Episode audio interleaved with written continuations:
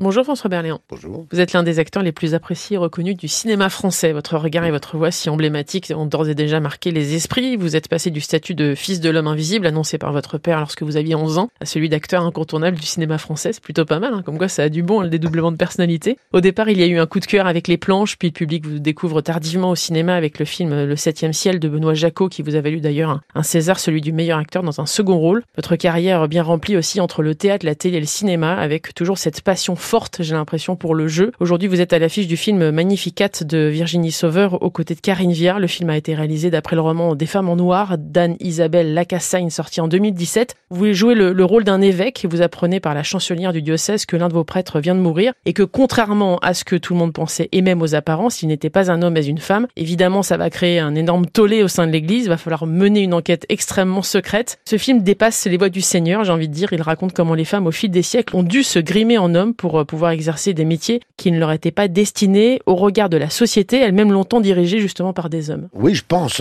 que c'est ça. Mais moi, la question que je me pose, c'est vraiment pourquoi ça n'a jamais évolué au, fil des siècles Pourquoi l'Église catholique est toujours en, en, rejet de la femme par rapport à la prêtrise Il y a eu la Vierge Marie quand même. Alors, on apprend dans le film que le prêtre représente Jésus et donc euh, il ne peut pas y avoir une autre incarnation que l'homme et non pas la femme. Bon, moi je dis qu'il y a Marie aussi euh, et que Marie est aussi importante que Jésus. S'il n'y avait pas eu Marie, il n'y aurait pas Jésus. En 94, Jean-Paul II a même euh, opposé un nom éternel à l'ordination des femmes prêtres. Quand on regarde bien, l'Église souffre beaucoup de certains de ses positionnements qui paraissent figés dans le temps. Et pourtant, ce film ne condamne pas l'Église. C'est une main tendue en fait pour faire en sorte de pouvoir ouvrir le débat et de peut-être faire évoluer les mentalités. Vous croyez en ça? Oui, oui, parce que justement, alors il faudrait que le film soit vu par le pape hein, et puis par euh, certains cardinaux et évêques. J'espère en tout cas que ça pourra éveiller quelques consciences. Je bien peur que non, hein, pas tout de suite. Euh, Peut-être en ciné-club dans 100 ans, dans, dans 200 ans.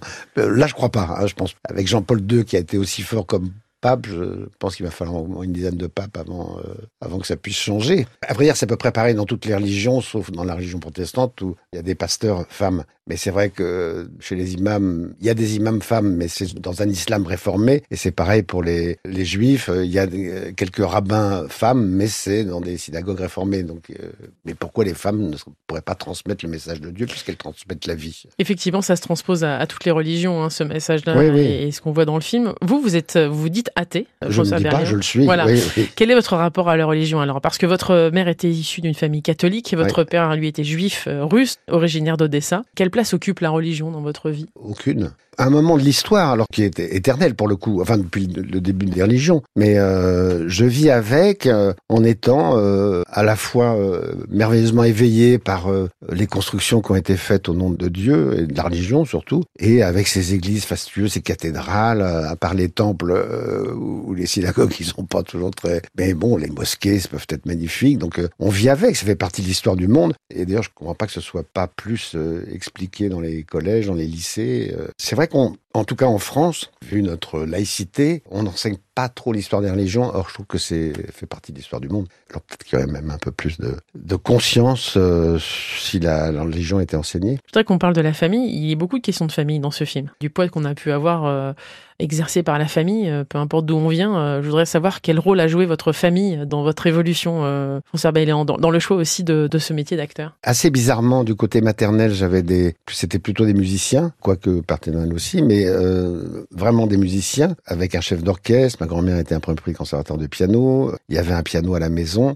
J'ai fait un peu de piano et à un moment donné, comme j'ai un petit peu de talent, mais pas beaucoup, mais euh, j'ai appris relativement tard, euh, j'ai un prof qui tout à coup a décidé que je pourrais rentrer au conservatoire et donc il voulait me prendre un, deux à trois heures par jour. Et j'étais très content qu'on me propose ça, sauf que j'ai une petite voix qui m'a dit non, non, tu vas pas faire ça. Il y a les copains, il y a tout ça, et puis c'est peut-être pas pour toi. Et, et après la, dans l'école de commerce dans laquelle j'étais, il y avait un groupe théâtre et ce groupe théâtre est arrivé. Puis j'ai enchaîné là-dessus, je suis monté sur scène et la petite voix m'a dit voilà c'est ça ce que tu vas faire. Et je me suis rendu compte bien après que certainement que la petite voix c'était la petite voix du grand-père paternel donc juif euh, décédé à Auschwitz. Voilà, a mis en scène des pièces de théâtre. Euh, j'ai appris que ma babouchka, enfin la grand-mère était euh, comédienne, avocate et, et, comédienne. Et puis, bah voilà, tout à coup, je me suis dit, bah, je reprends le flambeau. Comme m'a dit mon père, tu reprends le flambeau. Et c'est là où j'ai appris tout ça. Vous avez compris très vite d'ailleurs que vous étiez fait pour ça, ouais. Parce que j'ai oui, l'impression oui, oui. que vous aviez ça depuis effectivement vos 11 ans, depuis cette phrase de votre père. Mais, bah, du coup, du coup j'avais de l'avance sur la concurrence, hein, parce que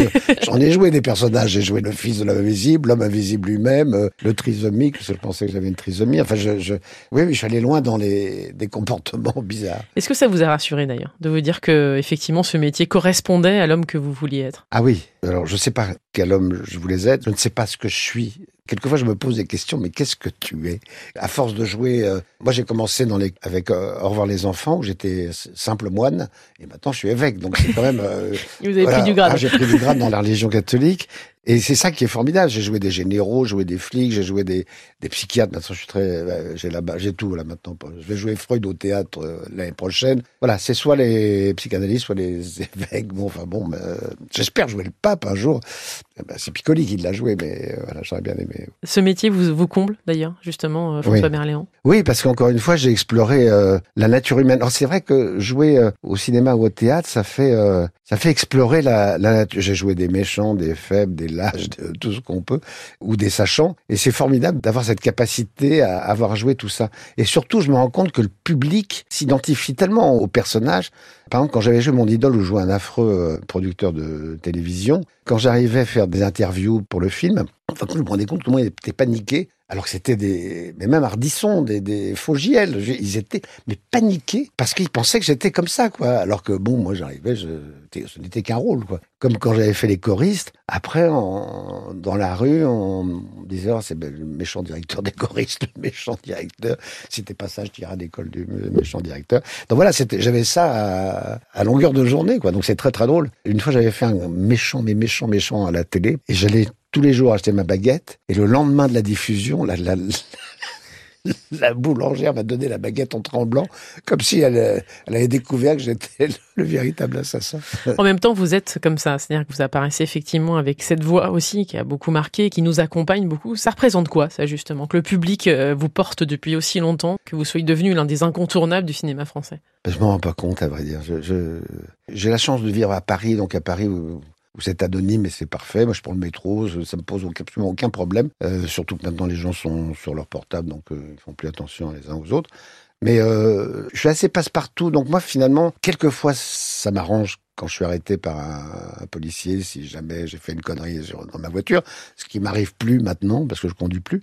Je, je me rends pas compte de ça. Je me rends compte plus qu'à la sortie d'un film quand tout à coup on signe des autographes parce qu'on a assisté à la projection, ou quand on sort du théâtre. Mais bon, ça fait partie du jeu. Je pense que mon livre a fait plus de m'a fait plus de bien en l'écrivant et en recevant des lettres de gens que ça avait un peu sauvé. Au moins, j'ai fait du bien pour quelques personnes. Se faire accepter comme on est, c'est aussi au centre de ce film, hein, euh, ouais. effectivement, avec euh, sa sexualité, avec le, le regard qu'on a sur le monde, avec euh, la capacité qu'on a nous-mêmes à nous accepter, euh, se faire respecter tel qu'on est, n'est jamais simple. Euh, vous vous sentiez différent quand vous étiez enfant ou pas, François Merlin? Ah oui, ah bah là c'était terrible. C'est pas que je me sentais différent, c'est que je me sentais pas du tout à ma place. Je cherchais une place. Mais euh, cette parole terrible de mon père, enfin qui était de l'humour, hein, euh, évidemment.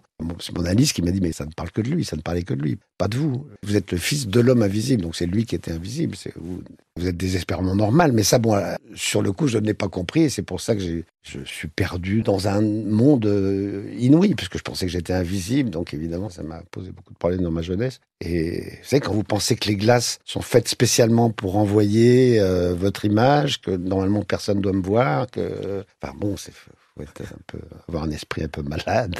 En même temps, aujourd'hui, vous semblez être bien dans vos baskets. Oui, bah ça c'est la fin de vie hein, maintenant. Donc, euh, faut pas dire ça. Je, je, je, me suis dit qu'il fallait faire avec. Hein. Mais c'est vrai que je vais pas dire que je suis plus calme parce que je suis pas plus calme. Mais avant, j'étais angoissé par la mort et maintenant qu'elle est proche, je fais avec et puis je me dis après tout. C'est-à-dire que vous pensez à la mort? Je ne pensais qu'à ça. De 20 ans à 50 ans, je pouvais me réveiller en pleine nuit et pousser des grands cris euh, parce que l'angoisse terrible quoi de de l'éternité. Dans l'église, il y avait quelque chose quand j'allais aux enterrements. J'entendais, et vous êtes assis à droite de Dieu le Père pendant des siècles et des siècles, amen, et de se dire, oh je vais être assis pendant des siècles et des siècles sans être debout, assis, quoi. C'est, enfin, c'est pas vivre avec, c'est être assis euh, pendant des siècles et des siècles. Du coup, je me dis, mais des siècles et des siècles, c'est tellement long. Surtout quand on est jeune, quand on est gamin, on, si on va à l'église, parce que j'allais quand même malgré tout aller souvent à l'église avec ma grand-mère, enfin la catholique. J'étais fasciné, je comprenais rien au, rythme, mais j'étais fasciné. surtout, c'était les mêmes gens, donc euh, on voyait les, les, les D'ailleurs, une fois, j'ai une anecdote assez drôle. J'étais allé à une autre messe parce que ma, grand-mère était malade. m'a dit tu vas aller à ma place. J'y suis allé. C'était une messe qui était chantée. Et après, je suis revenu. Et je lui ai dit écoute, je crois que c'était la messe des Juifs parce que c'était pas du tout la même chose. Et là, elle a dit oh bah, mon Dieu, quelle horreur. Ce qui est fort d'ailleurs, c'est qu'à travers ce film, François Berléand, euh, on désacralise les hommes aussi euh, d'église, qui ont beaucoup de pouvoir, c'est-à-dire qu'effectivement, on considère que c'est eux qui donnent ou pas l'accession au paradis. Et là, on se rend compte à travers vous d'ailleurs, parce que quand vous arrivez, la première image, je vais juste en divulguer une, vous faites du tai chi, et on se rend compte qu'effectivement, euh, les hommes qui sont censés décider du fait qu'on arrive ou pas, qu'on accède ou pas au paradis, sont eux-mêmes des hommes et donc pas infaillibles et donc mortels comme les autres. C'était important aussi cet aspect du film pour vous. Pour le coup, ça c'est quelque chose qui est inacceptable de la part de la religion. C'est comme la, confession. Je, de quel droit euh, un curé va dire je t'absous de tous tes crimes C'est impossible. Ce que, je trouve formidable dans la, confession, c'est en fin de compte c'est l'invention de la psychanalyse. Parce qu'en fin de compte, vous parlez, vous parlez, vous parlez, vous dites voilà j'ai fait ci, j'ai fait ça. Il y a des gens qui se confessent tous les jours. J'ai appris ça. C'est intéressant ça la confession. Mais après l'absolution, ça je, je trouve ça mais aberrant. Puis après, la confession, effectivement, c'est souvent pour parler des choses qu'on a faites et qu'on considère qu'elles ne sont pas forcément euh, bonnes pour les autres. Oui, voilà, c'est ça. Oui, normalement, c'est ça. Mais ça peut être aussi, bon, j'ai fumé une cigarette, c'est pas plus grave que ça non plus. Pour euh, terminer, euh, est-ce que le petit garçon que vous étiez est donc heureux de l'homme que vous êtes devenu au fil du temps alors? Ouais, je suis assez imparfait, hein, comme tous les hommes, mais j'ai beaucoup de défauts. Et mes défauts sont terribles. Mais j'ai quelques qualités de bienveillance et d'amour du prochain. Le fait d'être athée fait que j'ai trop de respect pour la vie. Je pourrais pas tuer. Vous voyez, au nom de Dieu, on a tué tellement. Alors c'est ridicule de dire ça parce que tout le monde. Mais on a tué tellement de personnes au nom de Dieu, puis on continue que voilà, il faut se poser des vraies questions. Merci beaucoup d'être passé dans le monde d'Elodie euh, sur France Info. Pas de confession, mais euh, mais tout va bien. Le film Magnificat sort aujourd'hui. Merci infiniment. Merci à vous.